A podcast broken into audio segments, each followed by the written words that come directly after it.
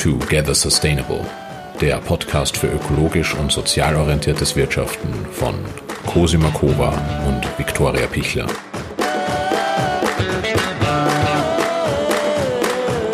Herzlich willkommen zur vierten Folge Together Sustainable, dem Podcast für ökologisch-sozial orientiertes Wirtschaften. Mein Name ist Viktoria Pichler und heute spreche ich mit Georg Wagner, dem Gründer und Geschäftsführer von Spirit Design. Wir sitzen im schönen Büro von Spirit Design, draußen regnet es und ich darf mit Georg Wagner, dem Gründer und Geschäftsführer, das Interview für diesen Podcast führen.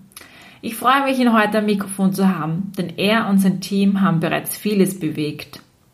Er erzählt uns, wie sein Umweltbewusstsein entstanden ist und welche Herausforderungen er bei der Umsetzung des Entwicklungskonzepts Smart City sieht. Spannend finden wir auch sein Brasilien-Projekt, in dem Spirit Design, ach, das lasse ich ihn lieber selbst erzählen. Aber kurz erklärt, Spirit Design beschäftigt sich mit der Entwicklung und dem Design nachhaltiger Lösungen für Unternehmen und deren Konsumenten und Konsumentinnen. Mobilität, IT, Energie, Industrie und auch der Verbrauchsgütersektor sind Branchen, in denen sie tätig sind. Dabei liegt der Fokus an wertschöpfenden Angeboten für Konsumentinnen, Gesellschaft und die Umwelt.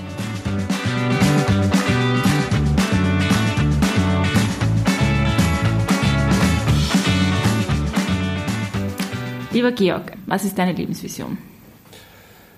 Ja, als Jugendlicher ähm, war ich schon äh, in der Hainburger Au die damals äh, gerodet hätte werden sollen und ähm, habe sie also mit meinem Cousin und anderen besetzt und ähm, das war für mich schon einmal ein erster, ähm, wie soll ich sagen, Einstieg in das Thema. Und ähm, ich habe dann nachher auf der Universität mich sehr stark äh, mit äh, systemischen Ansätzen, systemischen Management beschäftigt und ähm, habe dann eben sehr bald äh, sozusagen das Ziel entwickelt, ähm, technologische Technologie und Innovationen in Richtung einer nachhaltigen ökosozialen Marktwirtschaft zu entwickeln und äh, damit unser System auch in eine nachhaltige Richtung zu verändern. Wie alt warst du da, wie du wie Heimburg besetzt hast? Weißt du das? Ja, da werde ich wahrscheinlich gewesen sein 15 oder 16 Jahre alt. Ne? Okay. Ähm, Spirit Design gibt es ja seit 1993. Erzähl mal kurz, wie es zu Spirit Design gekommen ist und was, ähm, was war vielleicht eure Vision für die Gründung oder eure Idee und wie alt warst du da? Da war ich, glaube ich, 26 äh, Jahre alt. Mhm. Und äh, auf, der, auf der Wirtschaftsuniversität habe ich eben mein Projekt entwickelt, das ähm, sozusagen eine, eine, Brille mit austauschbaren Gläsern mhm. ähm, und, und habe dann eigentlich einen Designer gesucht, äh, mit dem ich das umsetzen kann. Und wir haben uns dann eben öfter getroffen und äh, haben dann relativ spontan beschlossen, gemeinsam eine Firma zu gründen. Mhm. Und ein anderer Freund von mir hatte hatte eben auch ein ganz günstiges Büro in der Simmeringer Hauptstraße, mhm. das wir dann übernommen haben. Und auf diese Art und Weise haben wir dann mit recht niedrigen Kosten einfach mal ja, eine Firma gegründet und haben eigentlich dann erst begonnen, wirklich darüber nachzudenken, was wir eigentlich machen wollen. Mhm. es hat damals auch nicht den Namen Spirit Design, mhm. hat es auch noch nicht gegeben. Also das war alles noch so der erste Anfang. Okay. Ja. Mhm. Was bedeutet Nachhaltigkeit bei Spirit Design? Ja, also das ist ein äh, ja, schon ein viel gebrauchtes Wort, sagen mhm. wir mal. Ne? Ähm, das genauso wie das Wort Innovation oder andere Worte, glaube ich, in einem Gespräch im ersten Mal definiert werden muss, was man darunter eigentlich versteht. Ähm, ich glaube, ein Ansatzpunkt, der ganz gut ist, sind die Sustainable Development Goals, ähm, die sicher eine Richtung in, für eine nachhaltigere Welt weisen. Allerdings sind die natürlich auch noch ziemlich äh, unspezifisch und insofern, weil man natürlich noch nicht, es gibt da keine Gradmesser, wie, wie, wie viel Beitrag liefert jetzt äh, irgendein Projekt wirklich zum Beispiel zum Thema weniger Hunger in der Welt. Mhm. Ja. Ähm, das heißt, also die, die Messbarkeit ist da vielleicht nicht so sehr im Vordergrund, aber es ist dafür sehr plakativ, welche Themen da bearbeitet werden sollen ähm, oder bearbeitet werden. Mhm. Insofern sind die Sustainable Development Goals sicher eine gute, ähm, ein guter Wegweiser. Aber also für mich ist, glaube ich, das oberste Ziel in der Nachhaltigkeit auf jeden Fall äh, das Klima und die CO2 und Greenhouse Gas Emissions. Mhm. Ähm, weil die aus meiner Sicht nachgewiesenermaßen äh, für die Erderwärmung ähm, ja, mhm. ähm, verantwortlich sind. Entschuldigung. Und, Kein Problem. Ja, genau. Okay, und ähm, welche Relevanz hat das Thema Nachhaltigkeit zum Beispiel bei der Entwicklung eines Branddesigns? Also habt ihr da bestimmte Vorgehensweisen oder richtet ihr euch da an bestimmten Indikatoren, äh, die ihr mit bedenkt? Ähm, genau. Mhm.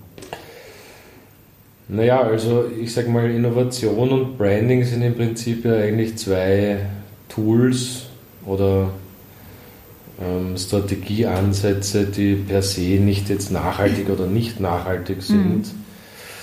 Ähm, bei der Gestaltung eines Logos ist es wahrscheinlich jetzt einmal grundsätzlich nicht so ein Unterschied, ob man äh, das macht für ein mhm. Rennauto, das äh, 25 Liter äh, Benzin verbraucht oder für irgendeine, äh, irgendein ökologisches Lebensmittel.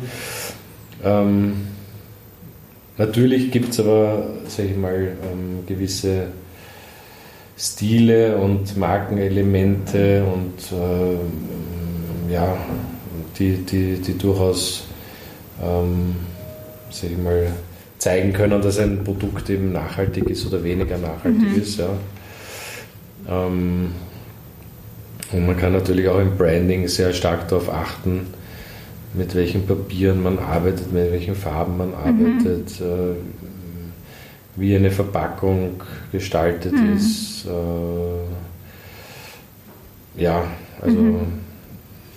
Dass man eben möglichst materialschonend arbeitet und, und eben diesen, diesen Gedanken rüberbringt. Aber ich sage mal, im Endeffekt geht es beim Branding schon grundsätzlich einmal eher um den Markenkern des Unternehmens und dass eben diese Werte ähm, eben auch äh, nicht nur aufgezeichnet mhm. sind oder aufgeschrieben sind, sondern auch gelebt werden. Genau, in der Strategie und quasi. Da sehe ich halt den Ansatzpunkt halt doch wesentlich stärker bei den, beim Thema Innovation. Ne? Also das heißt, welche Produkte man auf den Markt bringt, welche Services man anbietet, wie mhm. das Businessmodell ausgerichtet ist.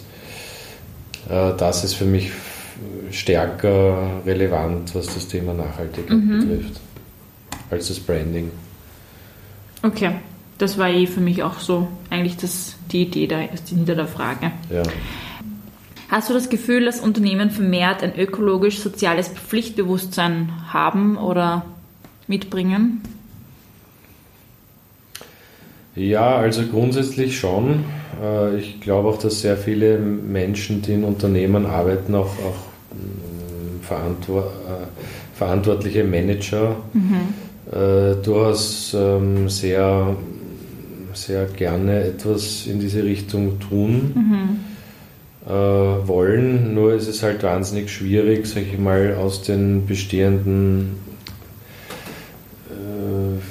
finanziellen äh, ähm, Anreizsystemen da auszubrechen. Mhm. Also ich meine, mhm. es gibt halt so etwas wie Umsatzplanungen und wie äh, Gewinne äh, mit neuen Produkten etc., die es gibt bestehende Lieferantenketten, es gibt äh, mhm. bestehende, bestehende Handelssysteme. Mhm.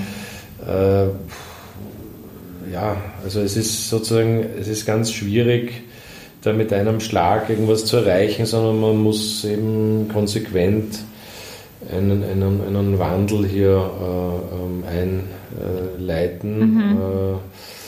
Äh, am Anfang werden es vielleicht nicht gleich alle sein, die einem, einem, einem äh, einer neuen nachhaltigen Innovation folgen und, und die adaptieren, aber ähm, ich glaube, ich glaube, es sind halt eben einzelne Schritte und, und, äh, und, man, und dabei sollte man eben schauen, dass man möglichst ähm, äh, Themen aufgreift oder, oder, oder Dinge angeht, wo man vielleicht gleich mehrere Fliegen auf einen Schlag. Ähm, mhm.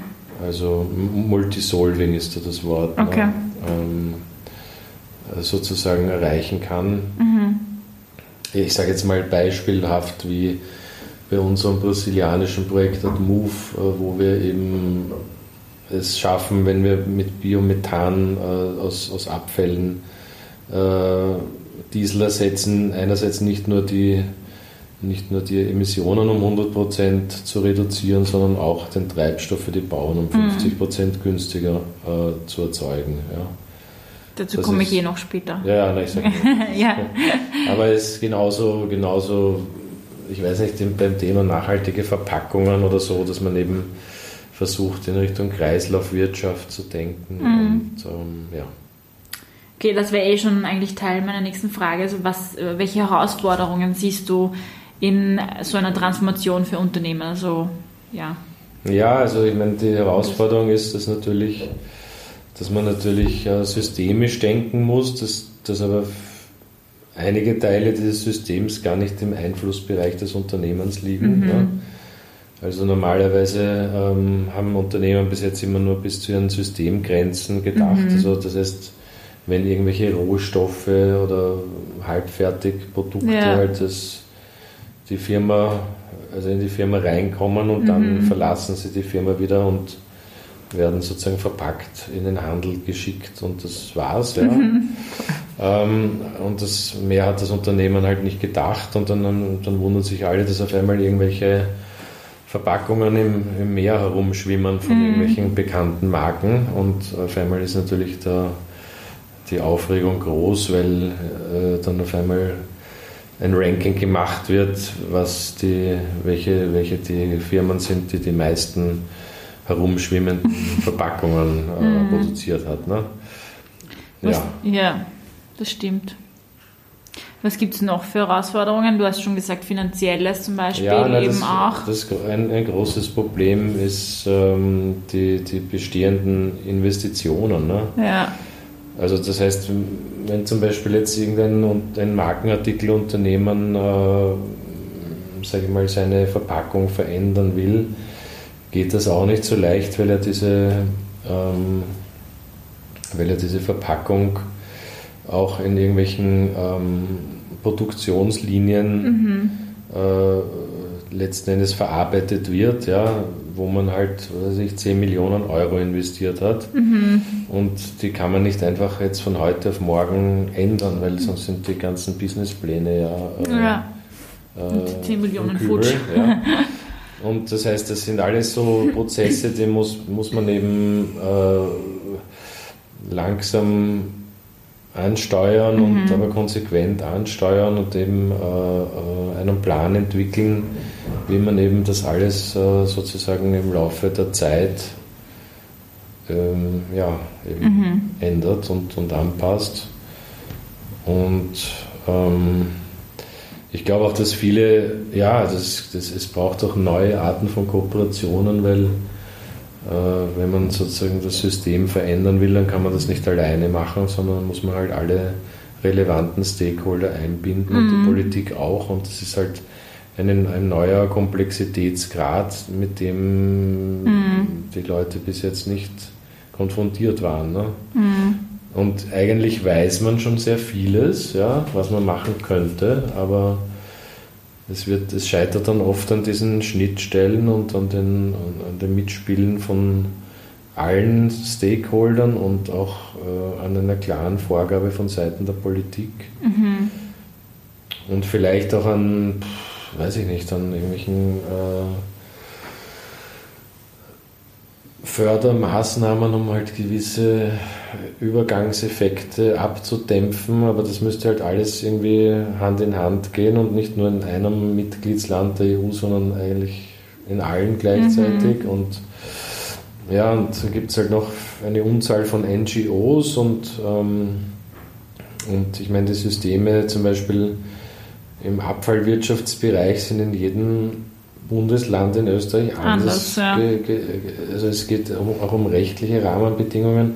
Das ist eine Riesenaufgabe und ja, ich glaube, dass äh, also wir haben, wir haben eben so eine, so, eine, so eine systemische Darstellung einmal gemacht, wo es im Wesentlichen drei Hauptplayer gibt. Das ist einerseits die Industrie, andererseits die Politik und als drittes die Konsumenten. Mhm. Und die Industrie kann äh, gewisse Veränderungen herbeiführen, aber halt in einem überschaubaren Ausmaß, weil ich sage mal, die können zum Beispiel ein Auto mit weniger äh, CO2-Emissionen herstellen, ja, äh, aber, aber im Endeffekt geht es ja dann darum, dass die Politik auch entsprechende, ähm, auch mutige Rahmenbedingungen schafft und, und äh, sozusagen auch damit äh, der Industrie den entsprechenden Rahmen gibt, auch in diese Richtung zu innovieren. Mhm. Ja. Aber andererseits auch den äh, Bürgern oder den Konsumenten äh, die entsprechenden Rahmenbedingungen vorgibt. Aber wenn die Konsumenten das nicht machen und ihr Verhalten nicht ändern, dann tut sich gar nichts und deswegen kommt eigentlich am Ende des Tages dem Konsumenten am meisten Verantwortung zu. Mhm. Ja, aber die Unternehmen können ja mit ihrer mit ihrem Tun die Konsumenten ja auch beeinflussen, so zum Beispiel durch eben Bewusstseinsbildung oder sowas, durch äh, ihre Marketingkampagnen. Ja, ja, ja, sicher. Aber diesen Versuch, wo halt bei irgendeiner HM-Filiale, glaube ich, irgendwie gezeigt wurde, wie ein T-Shirt in Bangladesch produziert wird und die Leute. Okay, da gibt es Negativbeispiele auch. begonnen zu weinen und, äh, und haben dieses T-Shirt dann nicht gekauft. Aber halt zwei Wochen später haben sie es halt dann doch wieder gekauft und das ist halt, ja, es vergeht halt dieser Eindruck und mm. wir, wir kennen alle diese starken Bilder, aber es ist halt ein harter Weg. Ähm, es ist wie Rauchen aufhören, ne? Weil man mal geraucht hat. Ne? Mm, ich habe nicht geraucht. Ja, ich habe schon mal geraucht. Aber also das ist, äh, ja, ist nicht leicht und man muss erst entdecken, was man sozusagen, also es ist eine, eine, ein Veränderungsprozess auf individueller Ebene, den man halt auch, ähm, mm. ja, den man gehen muss. Ne? Mm. Und dabei hilft eine Werbung nicht so viel. Ne? Also ich meine, auch, ja, es kann einem ein bisschen dahin äh, bringen, dass man es einmal ausprobiert. Mhm. Aber ich meine, wie gesagt, das, das System muss sich halt ähm, muss sich halt in die Richtung verändern, dass halt, dass es halt auch ähm, weniger Emissionen und weniger Gifte und weniger Ausbeutung und mhm. äh, ja, betreibt ja, und, und, und damit halt äh, nachhaltiger wird. Mhm. Aber ich meine, ich habe eben gestern einen recht interessanten Bericht gesehen äh, in, in, in, in, Kreuz und Quer, wo, man, wo eben auch so Unternehmen vorgestellt wurden, die sich halt äh, eben zum Beispiel auch, auch auf langlebige und lokal produzierte Mode ähm, konzentrieren. Mhm. Es gibt durchaus hochwertige äh, Arbeitsplätze dadurch, gibt äh, langlebige Mode, weil die, die, ich sage mal, die Bekleidungsindustrie ist ja auch einer der Hauptemittenten ja, von, von Müll mhm. und, und CO2-Emissionen mhm. heutzutage. Also ich sage mal, die, die, die, Mobilität, die Ernährung und die Bekleidung, mhm. das, was wir eigentlich dauernd machen und wollen und brauchen, das ist, sind eigentlich die Hauptprobleme. Ähm, und ja, und da, da, damit kann man halt, äh, die haben das sehr gut erklärt und haben ihre Klientel, das sind halt noch kleine Gruppen von, von Firmen und deren Konsumenten, die aber durchaus wegweisend sein können und äh, ja, wo ich das Gefühl habe, dass, ähm, dass es teilweise ja durchaus auch ähm, Konzepte sind, die wir schon mal hatten. Ne? Mhm. Also Vielleicht kommen wir auch gleich zu den Chancen, also welche positiven Auswirkungen hat es vielleicht für Konsumenten und Unternehmen, die sich eben strategisch nachhaltig ausrichten. Hast du da irgendwie eine Meinung dazu? Oder welche Chancen oder ja, welche positiven Auswirkungen?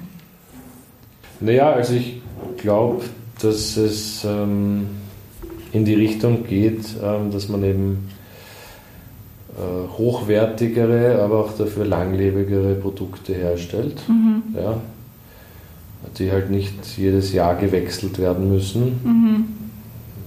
Ja, dass man halt weiß nicht, in der Skiindustrie wieder dazu übergeht, dass halt nicht jedes Jahr eine neue Kollektion mhm. kommt, sondern vielleicht nur alle zwei oder vielleicht sogar nur alle drei Jahre. Ja. Mhm. Äh, das gleiche gilt für andere Branchen ja genauso, wo halt in Wirklichkeit die internen Entwickler gar nicht mehr mitkommen mit, mhm. diesen, mit diesem Innovationsdruck. Und dann halt die Produkte auch immer kurzlebiger werden. Erstens einmal, weil sie vom Marketing her mhm auch schon so ausgerichtet sind. Mhm. Zweitens, weil sie vielleicht sogar irgendwelche Sollbruchstellen haben. Mhm. Äh, wie heißt das nochmal? Ähm, äh, die. Ähm, ich weiß es, ich habe es im Kopf. Äh, Obsol oh, okay. Product Obsoleszenz. Genau, Obsoleszenz oder. Ähm, die, ja.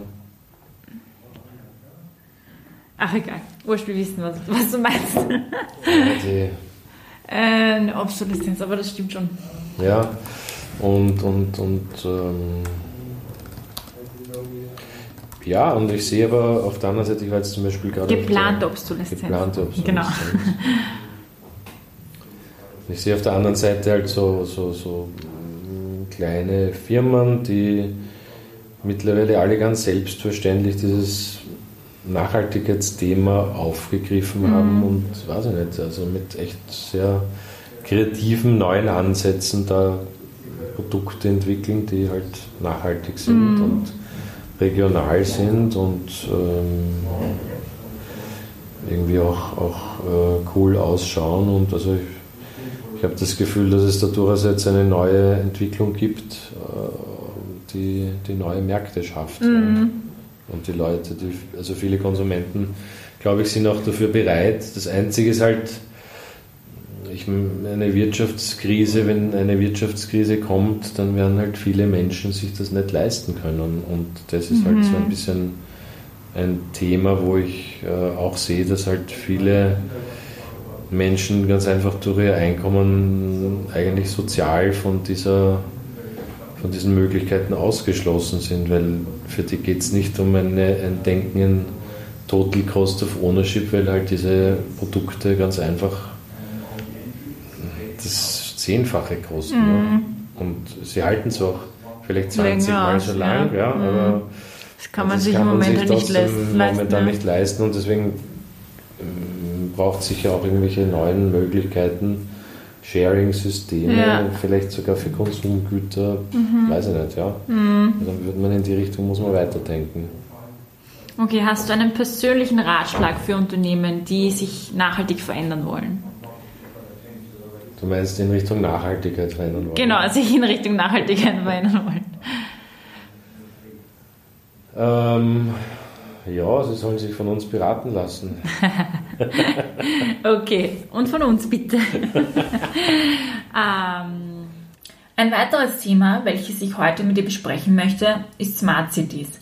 Die Idee hinter Smart Cities ist, mit Hilfe moderner digitaler Technologien weniger Ressourcen zu verwenden und die Lebensqualität der Menschen zu verbessern. Dabei spielen ökologische und soziale Aspekte auch eine wesentliche Rolle. Spirit Design hatte einiges an Erfahrung und auch kürzlich ihre Herangehensweise für komplexe innerstädtische Probleme der Wirtschaftsagentur präsentiert. Was sind die größten Herausforderungen für Städte wie Wien im Zusammenhang mit Nachhaltigkeit? Mhm. Ja, also ich meine, bis jetzt äh, wurde halt in vielen Städten, sage ich mal, eher in Silos gedacht und da gibt es halt ein Silo Energie, ein Silo mhm. Abfall, ein Silo Verkehr, ein Silo Gebäude und so weiter. Mhm. Also jetzt einmal ganz grob gesagt. Ne? Und, und diese Abteilungen, die sich halt damit beschäftigen. Also ich glaube, es war eine große Leistung des Stadtentwicklungsplans, der da entwickelt wurde, ähm, dass halt alle diese Magistratsabteilungen, Stakeholder und mhm. so weiter wirklich an einen Tisch äh, gekommen sind und gemeinsam eine Strategie entwickelt haben. Ich meine, da waren wir nicht beteiligt, ja, aber ich sage mal, das ist sicher ähm, ein, ein, äh, ein toller äh, Teil von diesem Prozess gewesen. Mhm. Ja. Natürlich muss man das dann nachher auch leben. Also es reicht nicht nur, wenn man so einen Plan mal entwickelt hat, sondern er muss auch dann umgesetzt werden. Ja. Und, und da sind dann schon wieder die einzelnen natürlich äh, äh, die einzelnen Abteilungen wieder gefordert, aber die müssen halt auch ein bisschen übergreifend denken und gerade was die Digitalisierung anbelangt, ist das so ein übergreifendes Thema. Mm, also ich sage mal, die, die Komplexität so einer Stadt ist halt ein Wahnsinn. Mhm. Und äh, wir wollen halt hier auch mehr diesen, diesen Punkt hineinbringen, dass man sagt, okay, ähm, erstens einmal, das können wir nicht selber, aber wir kennen Firmen, die das schon können, dass man eben sagt, okay, wie kann ich diese Daten einmal strukturieren und so darstellen, dass man in der Planung auch ähm, einen, äh, also sieht, wie es aussieht und auch simulieren kann, mhm. was gewisse Maßnahmen dann bewirken können. Mhm. Das kann man aber nur dann, wenn man weiß, wie die Menschen in dieser Stadt äh, drauf sind. Und dazu hilft uns wieder unser Design Thinking Ansatz, weil mh, hm, damit kann man eben äh, so, sozusagen die, die Bevölkerung einer Stadt äh, in verschiedene Marktsegmente oder Personas äh, eben äh, äh, unterteilen und herausfinden, wie deren charakteristische Verhaltensweisen, zum Beispiel im Bereich der Mobilität oder im mhm. Bereich des Konsums und im Bereich äh, weiß nicht, des Energieverbrauchs zum Beispiel sind. Ja, und dann kann man sich überlegen, okay, worauf werden denn da diese Menschen vielleicht ansprechen oder halt nicht ansprechen oder wenn ich jetzt eine Maßnahme plane, was wird denn dann passieren mhm. und welche Gruppen werden vielleicht die ersten sein, die einen Fahrradweg verwenden ja? mhm. oder was passiert, wenn ich da irgendwann wenn ich da irgendwie ein Shopping-Center dort irgendwie am Rand von Wien hinstelle, mhm. ja, was passiert dann mit dem Individualverkehr? Mhm. Ich glaube, äh, glaub, die Shopping City Süd braucht 70 Millionen Personenkilometer oder so. Okay. Pro, weiß ich jetzt nicht, aber mhm. unwahrscheinlich, was da an Verkehr erzeugt wird. Mhm. Ja, das sind lauter so Sachen. Ne? Mhm. Die, aber im Endeffekt geht es darum, dass man eben nicht nur Daten erfasst, sondern auch Sim Simulationstools entwickelt, wo man versteht, wie sich das Verhalten der Leute oder was, also sozusagen was passiert, ja, oder wie werden sich die Leute verhalten, wenn ich gewisse Maßnahmen ergreife und, mhm. so kann ich dann simulieren, ob diese Maßnahmen dann wirklich das bringen, was ich mir vorstelle. Und das gibt es momentan noch nicht, ja, weil man eben diesen User-Aspekt noch nicht mhm. äh, eingebaut hat. Okay. Hm, spannend. Ja. Ähm, und was sind in deinen Augen die wichtigsten Indikatoren für eine zukunftsfähige Stadt? Kannst du darunter irgendwas vorstellen? Ja, ich meine, das sind ja im Prinzip Dinge, die auch in so einem äh, Stadtentwicklungsplan festgehalten sind. Ich meine, da geht es einfach um die Veränderung des Modalsplits, die Reduktion des Energieverbrauchs, mhm. die äh, ja, andere Kriterien im Bereich der Abfallwirtschaft, aber auch natürlich lebenswerte Stadt ist ein Thema. Mhm. Ja, das ist natürlich wieder, da geht es wieder um das, wie sich das, wie sich das auch subjektiv anfühlt vom Sicherheitsbereich mhm. oder von einem Freizeitangebot und so weiter. Das ist natürlich jetzt sehr schwer zu fassen, solche Themen. Mhm. Ähm, aber, aber in diese Richtung soll es gehen. Und natürlich gibt es da sehr starke Herausforderungen, jetzt zum Beispiel mit der Hitze, mit der Luftqualität, ähm, Sachen, die halt jetzt aus dem Klima, äh, aus, der, aus dem veränderten Klima kommen, ja, die, die natürlich die Leute belasten. Mhm. Und, äh, versucht man eben auch gegen Maßnahmen zu ja. treffen, wenn die Stadt auf einmal um 4 Grad heißer wird. Mit den Wasseranlagen, Wassersprenkleranlagen. Ja, zum Beispiel, ja. Ähm, okay. Ähm, ihr habt nebenbei auch ein sehr spannendes Projekt ins Leben gerufen. In, Schwelle, in Schwellenländern die Mobilität und damit auch die Produktivität von Kleinbauern zu revolutionieren. Du hast eh vorher schon kurz ähm, erwähnt, ähm, da geht es um ein, das AdMotive-Projekt. Ähm, AdMove-Projekt, genau, Entschuldigung. Ähm, Vielleicht erkläre ich nur ganz kurz, um was da geht. Ähm, bisher war es ja für Kleinbauern in Entwicklungs- und Schwellenländern nicht leistbar, Maschinen für die Produktio Produktivitätssteigerung ähm, einzusetzen, da die Hälfte der Kosten vor allem für Treibstoff anfallen. Spirit Design entwickelte ein günstiges Arbeits- und Transportfahrzeug, das von Biogas angetrieben wird. Aber nicht irgendein Biogas, sondern von den Bauern selbst produziertes Biogas. Es wird in lokalen Anlagen dörflicher Gemeinschaften aus biogenen Reststoffen produziert. Landwirtschaftliche Abfälle werden damit sinnvoll recycelt und neue Einnahmequellen für Bauern geschafft. Solche, solche Konzepte sind, wir, sind super wertvoll und wichtig. Erzähl doch, äh, wie es zu dem Projekt überhaupt gekommen ist.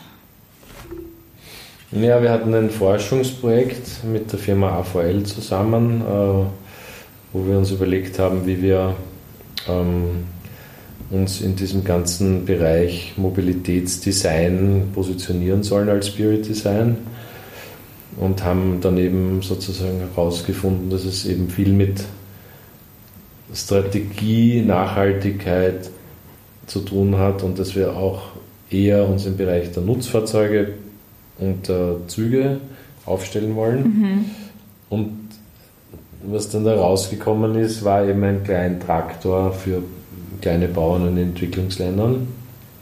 Und dann habe ich das halt, diese Idee sozusagen oder das erste Konzept eben weiterverfolgt und ähm, mit, äh, mit, mit äh, dem Professor Geringer von der TU und mit, ähm, mit einem Professor, der in, äh, in China gearbeitet hat, ähm, sozusagen da Feasibility-Studien gemacht über die technische Möglichkeit beziehungsweise auch über die Markt, über den Markt in China im Speziellen. Ähm, und dann haben wir, dann habe ich nochmal einen, einen anderen Professor von der BOKU getroffen, der mir einen Brasilianer vorgestellt hat. Der war dann der ähm, Umweltbeauftragte vom größten Wasserkraftwerk der Welt. Mhm.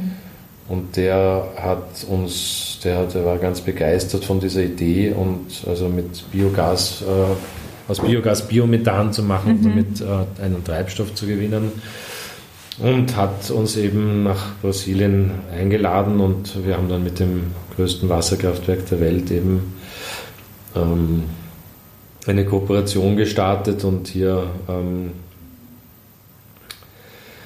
mit Unterstützung der Wirtschaftsagentur Wien, mit Unterstützung der Austrian Development Agency, mhm.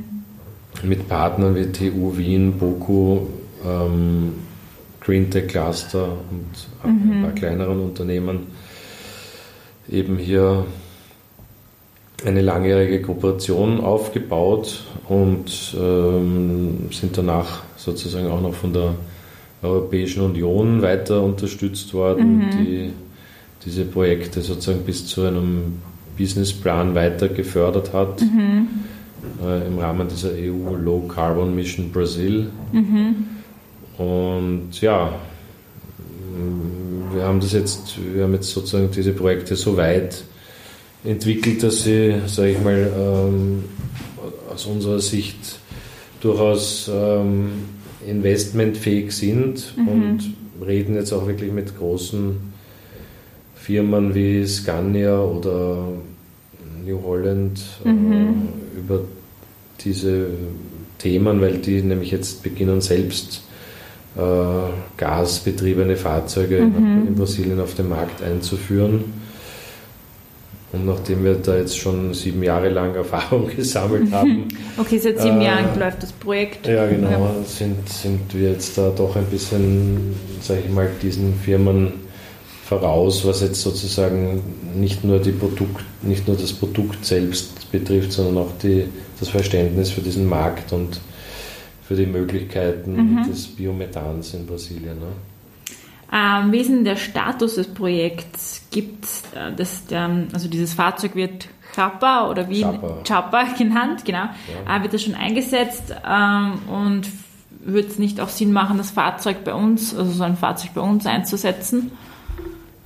Ja, ja, das Fahrzeug wurde getestet, äh, zwei Jahre lang in, in, bei unseren Partnern in Brasilien, mhm. ähm, ist dann aber wieder zurückgeschickt worden, weil das ist, äh, weil das wurde nur, wir haben das uns nicht leisten können, das dauerhaft einzuführen. Da muss man unglaublich viel Zoll zahlen. Mhm. Das, äh, deswegen haben wir es jetzt wieder zurückschicken lassen. Das ist ähm, gar nicht einmal so teuer. Ähm, und ähm, es ist jetzt wieder hier, steht jetzt bei der größten Biogasanlage in Österreich, die auch eine Biogas-Tankstelle, mhm. äh, Biomethan-Tankstelle übrigens hat.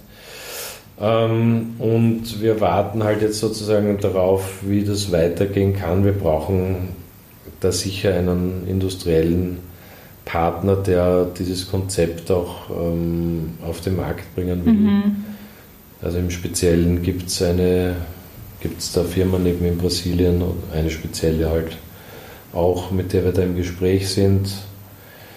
Ähm, also wir brauchen einfach einen Lizenzpartner oder Lizenzproduzenten. Mhm, okay. Und ja, auch bei, der, bei dem anderen Produkt, das, diese mobile Biogasreinigungsanlage, mhm.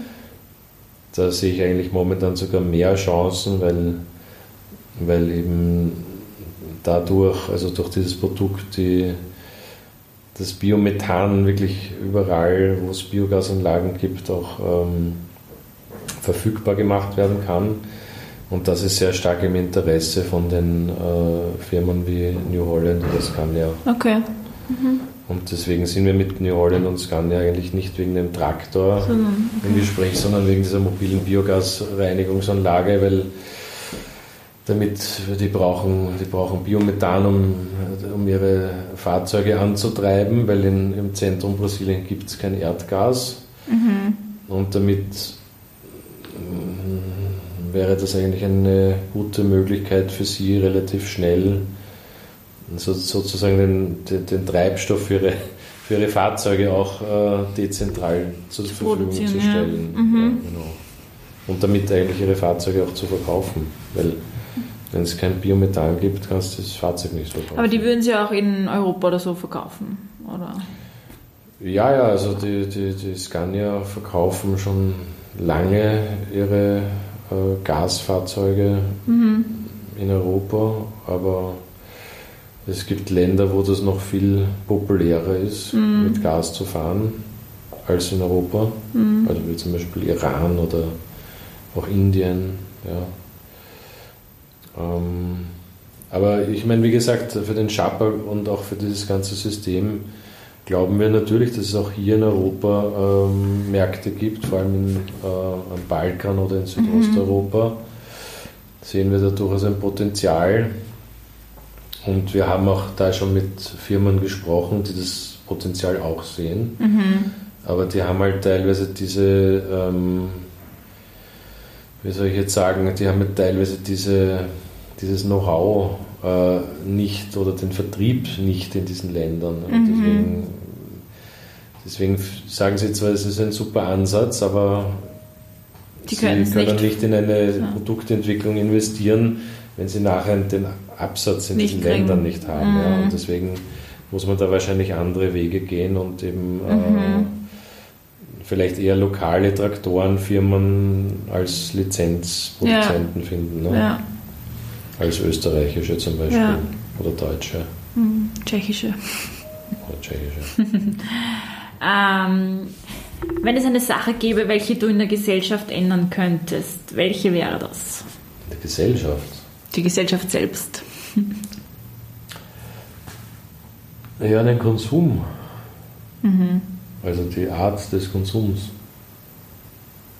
Also sich zu überlegen, brauche ich das, will ich das oder wie nützlich ist das? Also eher rational zu denken als einfach. Nein, das sehe ich gar nicht so also als rational, sondern ich glaube, äh, ich glaube, wir sind halt äh, sehr stark darauf hin äh, auch erzogen worden durch die ganze Werbung und alles, dass wir halt irgendwie glauben, wir brauchen gewisse Marken und gewisse Produkte, mhm. um glücklich zu sein, ja, ähm, und rennen da, also, sag ich mal, in einem Hamsterrad diesen Dingen nach. Mhm.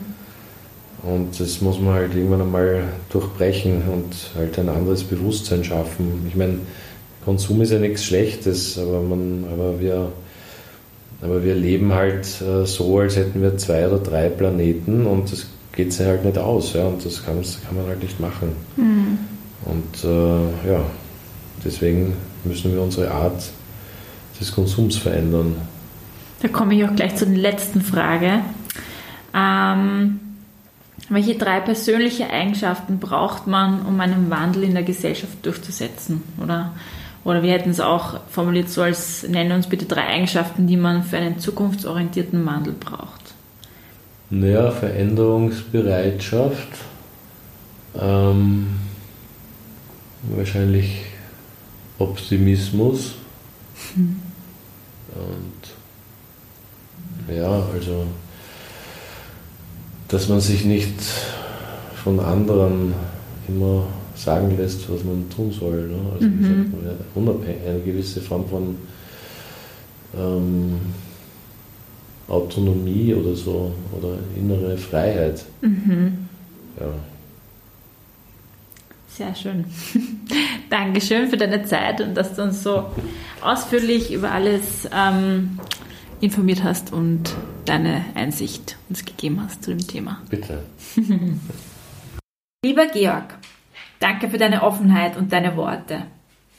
Liebe Zuhörer, wenn Ihnen diese Folge gefallen hat und Sie mehr über Georg und sein Team erfahren möchten, dann schauen Sie am besten auf der Webseite vorbei www.spiritdesign.com. Und wenn Sie exzellente Berater und Designer für die Entwicklung und Umsetzung Ihrer Vision oder innovative und nachhaltige Produkte und Services für Ihr Unternehmen brauchen, dann verwenden Sie unseren Hashtag Together Sustainable und Sie erhalten 10% auf den ersten Auftrag bei Spirit Design. Alle Infos zu Spirit Design und unserem Angebot habe ich natürlich in den Shownotes festgehalten.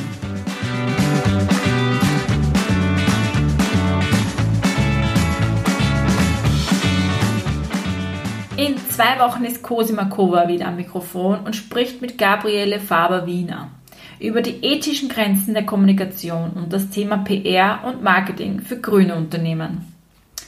Folgen Sie uns doch auch auf Spotify oder Apple Podcast. Wir freuen uns über jeden Follower und auch jedes Feedback.